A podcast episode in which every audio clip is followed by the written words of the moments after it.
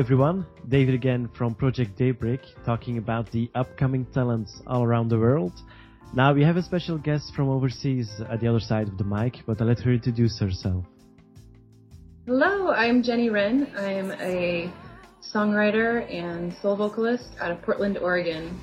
I wanna let go of the past.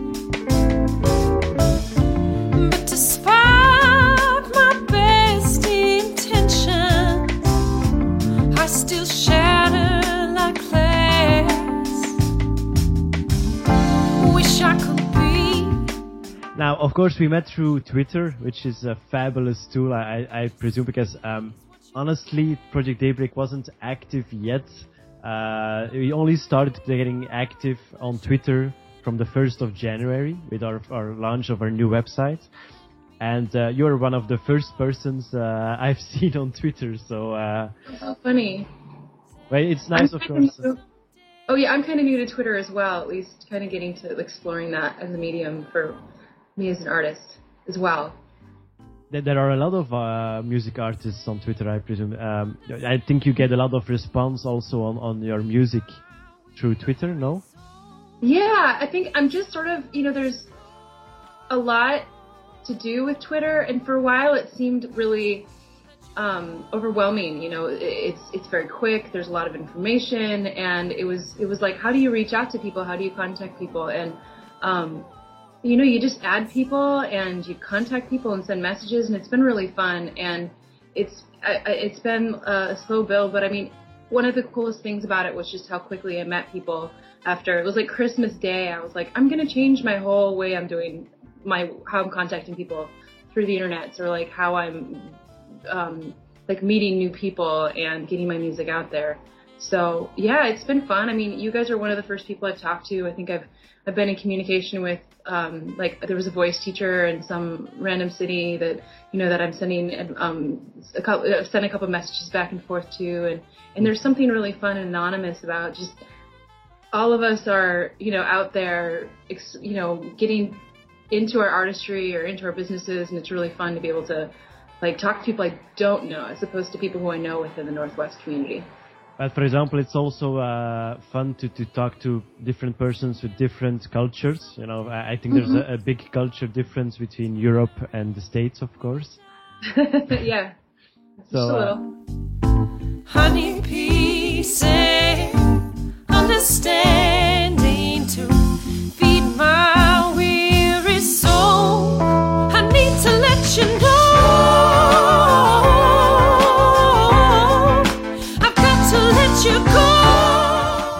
uh, for you personally, where, where, did it all start? The music? Did you start at a young age? Uh, was it always your ambition, or?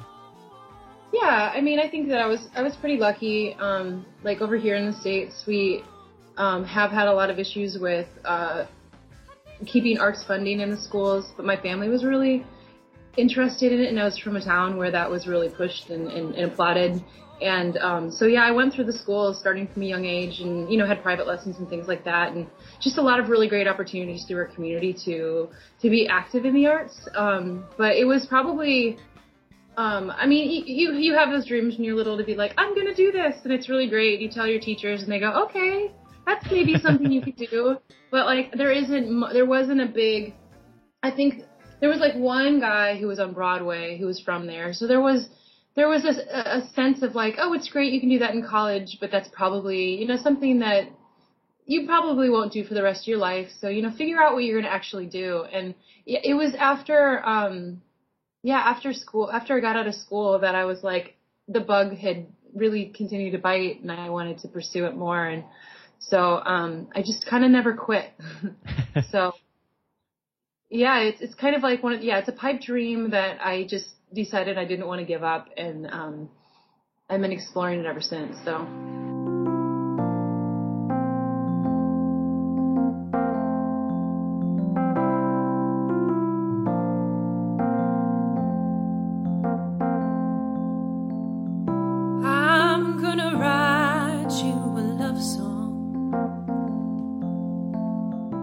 Now, um, if you would describe your, your genre in which you're singing, because I've, I've, I've seen a couple of videos, of course, and and um, I, I honestly, it's completely my genre, but um, for the listeners, how would you describe it? Um, I would probably describe the latest, the last album that I did is as like, like jazzy R and B soul, like kind of soul jazz R and B with like with some of the the emotional response that you'd find with a singer songwriter. So um, the songs are pretty personal um, in nature, like what you might find from a songwriter, but a lot, like, a lot of the like the form and such is it was inspired and, and by like the background that I had in jazz. Um, and so that was that was what we did with the first album, and that's where where I started off writing my originals.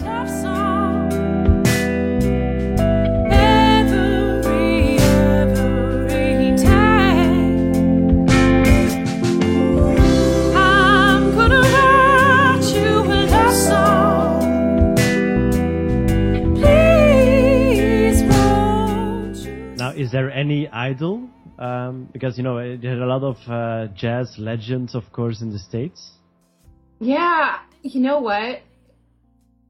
Of course, like growing up, I would say I, I I'm a big Nina Simone fan, but I really fell in love with British British soul and pop starting in college, and it was it was listening to um, Joss Stone, and I'm a huge Paloma Faith fan, like just massively. I um, I'm a little obsessed. Um, and then over here, I think people like Emily King are really amazing, and um, uh, I really like Kimbra. Just artists that make it kind of fun, and I guess I'm I'm kind of like my ear is starting to shift more toward indie pop as far as like where my writing is heading because it's a lot more fun and it's simpler and it's less complicated than than what jazz chords bring, and it's something that like as a piano player, I can be able to bring that forward where up until this point, I wrote on keys and then I gave that away.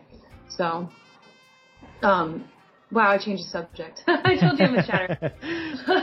now, um, um, yes, so a lot of artists have, I really like making playlists when I'm like, um, just as a hobby. I've always, I've always done this and, and, um, especially if I'm like getting to where I'm writing new music, like right now, um, putting together artists that are really inspiring to me, and not just ones that I like the sound, but something that like really makes me think a little bit more. So people like Sia, big big fan of that. You know, the knife has always been a huge like I've been a huge fan of that of of them. Um, and and um, let me think, Feist.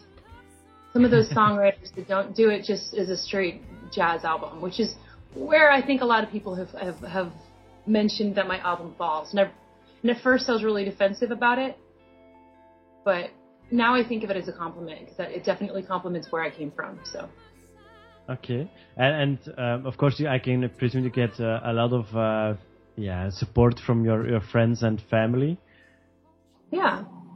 So they, they, they ask you to to uh, to sing for them to perform uh, th- those private shows uh, on, on, birthday parties and things like that because they just can't stop hearing your voice or oddly enough no. Um, i don't i don't it was something that like i used to say that i refused to do it and then they kind of stopped asking because i used to be really shy about doing that kind of performance. So like they they learned quickly not to do it and and I think now I'm a little less ner- like a little less shy and self-conscious about doing such a thing. And now I'm like, when do you want me to sing? Just let me know. I'm totally down. So, but yeah, I, I tend not to do just impromptu performances very often because there's something about the, the, the, preparing of the artistry that, um, unless it's a jam situation that I tend to, I tend to not do as much.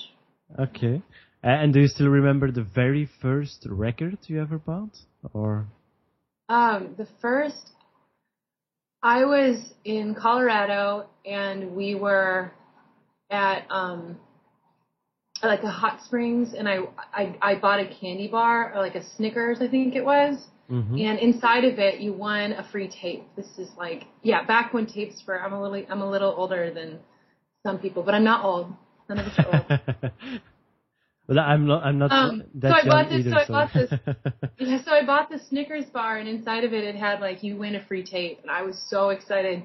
And um, when we got back to my hometown, you know, I sent it in, and I got the little mailing list back, and and I bought um, a Belinda Carlisle tape I was just Belinda Carlisle was like everything. So uh, yeah, my for the first tape that I bought was a Belinda Carlisle tape. And and did it survive the years? Or do you still have it? Or it's back at home. It's back in Iowa. I don't have a tape player, but yeah, it's totally still in my closet back in Iowa.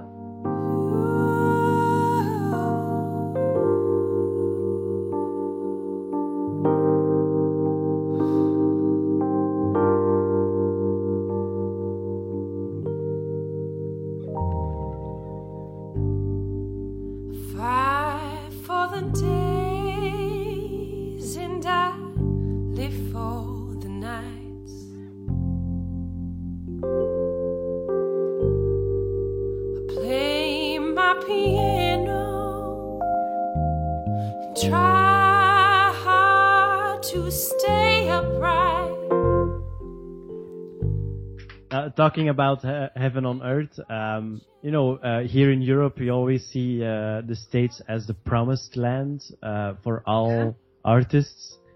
Is it really? Do you get that feeling that that uh, the states are really supportive for upcoming talents, or? That's hilarious because all of us want to go to Europe. yeah, I'm it's, it's, uh, I think everyone, if you ask about a thousand people here in Europe, if they want to go to the states, I'm, I'm sure you get uh, 1001 responses uh, that they all want to go. So it's a long life dream for everyone in Europe. I think one of the things, and this is the conversations I've had um, with um, a really good friend of mine, Neve Fiona, she's a Solomon Artistry. She's actually over in Europe right now, and his um, her partner, I can't think of the name of his of his actual of his group of the of the agency he works with over in Europe. He's based out of Prague and Vienna and um, they've actually been bringing Portland artists over there. So most recently, Sara Jackson-Holman came over and Christopher Worth, and in the spring, Sarah's going to be back, and um, Alameda's going over in the band Thanks. And those are all Portland artists. And what the difference is, is that over here, you know, there's a lot of venues and there's a lot of artists, and it's it's great. I love the community here. Um, I'm really excited about kind of starting to travel, um, like on my own and, and going especially around the West Coast.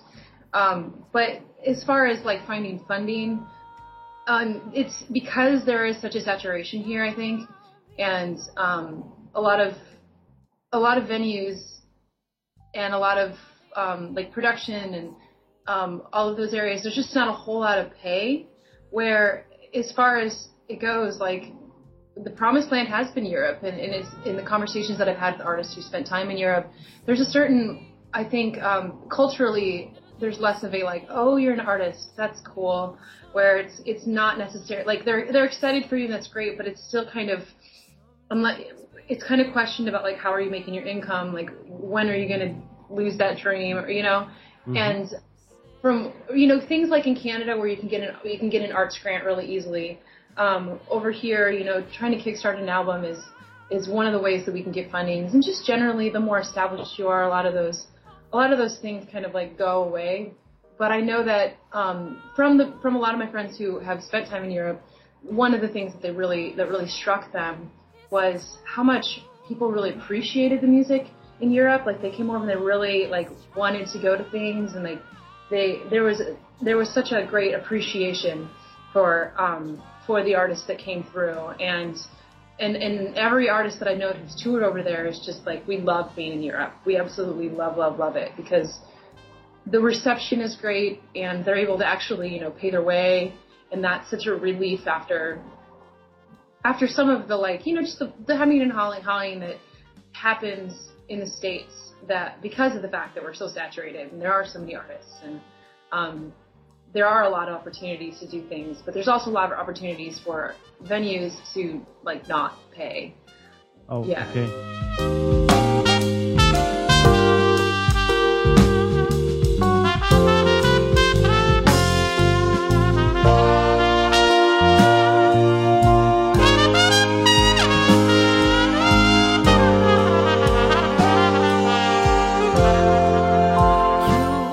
Because I, that's, I don't think it's a coincidence, but uh, last week I was talking to Ronnie Monroe from Metal Church, um, mm-hmm. and he actually used the identical words you just used. That here in Europe we appreciate the music, um, and I, I think it's kind of yeah, it's it's awkward to hear, of course, because you know we're yeah we're already in Europe. Um, yeah. We we don't have that same feeling uh, that that you guys have, but um, it's it's yeah it's it's kind of struck me in fact that you identically use the same word. so That's I, funny. Yeah, it's really well, the grass is always greener, David. Yeah, perhaps it's that because you know, um, from my opinion, I'm, I'm always like you know, um, of course, perhaps it's it's uh, the movie business that has a lot of influence on that, but um, you know, uh, a lot of uh, movies uh, coming out here in, in Europe are of course American movies. You see those college years. Uh, you see those college parties and and uh, you know all those those successful stories and and yeah, you get an, a, a quite an, an, an, perhaps unrealistic image of of the states. Maybe, um, but I would also say you know there are definitely like some awesome success stories, and I. I have friends in the music community starting to see them rise, and it's and, and so it's not like that it's impossible. It's just like um, it's yeah there's there's a lot of opportunity anywhere that you go and um, I think that one of the things that makes music and the industry really fun is that dream story. You know, if we tell the story of the struggling sing- song singer songwriter every day, it's it's one story, but telling the story of Sheryl Crow going around in her car, touring up and down um, the West Coast until she got picked up and was not Sheryl Crow, sorry, um, uh, uh, what's her name?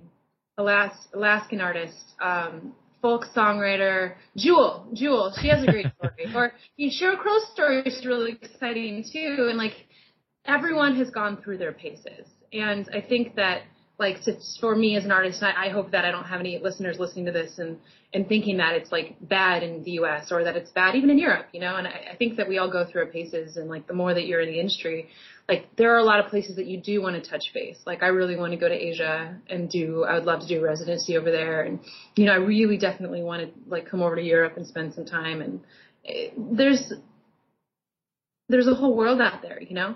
Mm-hmm. I, can imagine. Perhaps, for example, um, and that's something that uh, you guys in the states don't have. Um, if I go to one point of Belgium and I take my car when I drive about two hours and a half, I'm already in another country. Really? How big is Belgium? Uh, it's not that big, but it's the center of Europe. Um, it's yeah. where uh, everything is, uh, you know, like, like European yeah. government, things like that. Poland? What? What are the countries that that are next to Belgium? I'm trying uh, to. The Netherlands. The Fran- Netherlands. France. Yeah. Germany. Luxembourg. Okay. Um, and if you go overseas, UK. Mm-hmm. Okay. Uh, we're surrounded by those countries, in fact. So, but you know, um, we're known for our uh, Belgian waffles. um, no, the the French fries actually mm-hmm. originate from Belgium. Really? And um, Belgian beers are the best. Yeah, Belgian beers, of course. hands down. And then, uh, hands down, of course, also the Belgian chocolate. Oh yes.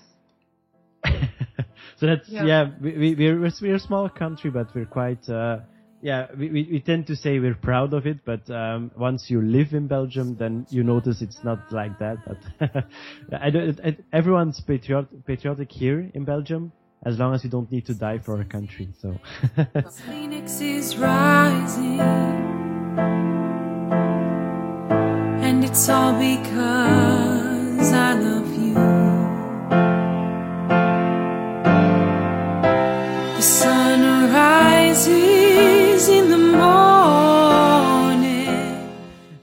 um, if you create, uh, because you've worked on on your album, um, you know, what, what do you prefer? Is it the songwriting? Is it recording? Or is it uh, really performing gigs?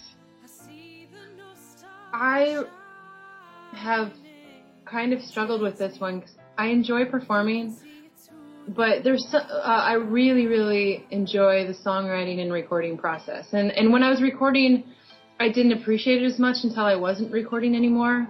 But probably the like the actual physically being in the room and recording and, and singing the same thing over and over wasn't the fun part. I'd say the the beginning of it when we were when we were talking like when we were creating it. It's the creation of music I think that makes it the most fun for me. So getting together with like my band or some of the band members that some of the artists that I work with in Portland that I write with, and working with them to create something new is definitely the best part. And working toward a performance where the where the song is actually true, and I think that's where recording comes in. Is recording is able to capture that that like thing that you built that like you know you work you work with each other to produce the track and work work with the song so that it has the emotional impact impact that it needs to really like touch the person and, and have that spirit whether it's like that feeling of joy or that that feeling of like of like frustration or, or, or love you know. The creation is what makes it most fun for me. And and performance is really fun and i think but a lot of it comes from having really fully formed something out because I, I, I don't necessarily get the same high out of performing a song that we haven't fully like fleshed out as I do a song that like the first time, the very first time that you play a song that you fully formed, that you fleshed it out, like that's like one of the coolest feelings. Is like after where people come up and they say, "Oh, I love that song. That was like that was the best I've ever heard of you." Like that's always fun because I've it's every single time I put like a new song out, that's what gets said. And I don't know if it's that I'm getting better or if it's just that one that there's something about that performance of a song that like you that first that first feel of it. And recording gets so emotional that like it's a really hard process because you're you're capturing something and you're not just like making it you're not just like letting it letting setting it down. It's not like drawing a picture on a page and being like there i did it. That's what it sounds like. You get deeper with it that, does it you make you critical or? What? Does it make you more critical? Absolutely. I mean it it made me a way better vocalist. Because all of a sudden you're like oh i did that? And everyone um, i think it's really exciting because i've talked to other artists about the recording process that um, everyone, every vocalist that I know, just from, you know, ones that are incredibly successful to um, ones that are growing the community and growing in their artistry, is that everyone says, like, I cried at least once when I was recording vocals. And part of it just being that, like, it's totally raw. You know, it's completely raw as far as what you're putting down. And there's, there's no, you, you don't, yeah, there's, there's no, there's no, like, um, cover over you, like you're pretty naked. It's it is what it is, and it's a good thing. Okay, so um, that's a bit of an experience uh, about the recording in studio. Now, um, if you would, ha- if it would be possible to choose any venue all over the world, any music venue, which one would you like to perform? Oh my gosh, uh, the what's the name of the arena in um, in the in London, I think it is. The Royal Albert Hall? No. That'd be a cool one. Um, no, there's another. Yeah, that would be a cool one. Or I think uh, recently Radio City Music Hall would be amazing. That would be pretty. I think that like that would be that would be pretty amazing. Okay.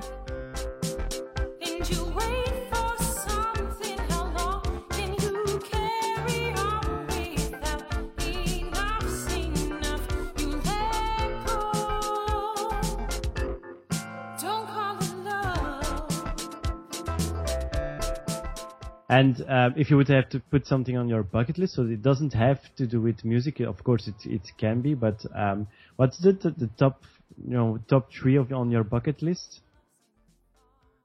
Oh my gosh, hot! This is a fun one. Okay, um, I'm gonna change this like tomorrow. I'm gonna think about this one. This one's not. This one I think I'm gonna think about for a bit. I want to live in New York for six months. Okay. I want to do music over there for like six months, just like six months living over there and, and playing somewhere. Um. And as a busker or? Uh... No, no, no, no, not as a busker. Like okay. it would be fun to like have a residency or have a band that I'm working with, like a series of gigs, maybe tour oh, in the East Coast, kind of thing. But like I've never lived in New York. That'd be really fun. Whether I'm in the city getting to maybe work on an album, maybe something like that, like where I'm working over there. Um, I guess I can't think very well, but I'd say travel, like more and more travel is, is part of the bucket list, but that's one of them. Um, I'd like so I, I'd like to be a touring musician, like for a while, like a good period of time. That's that's one definite bucket list. So to see and, the world. Yeah, see the world, or at least the United States. I love traveling. Um, I want to be happy. You know, I want to be able to like, I guess, make a living off of this and be able to start giving back at some point. That's definitely a bucket list. Okay. And probably something really, really fun. Um, to yeah, to perform on. Like, be, it would be fun to do something like this is just totally off the wall, but it'd be fun to do something like face diving or you know what I mean, like like cliff diving in like some place that I've never been. Okay. I don't know. All my uh, my mind is totally in travel right now. So I, I think that uh, I think that um, I might have to tweet another another three of these.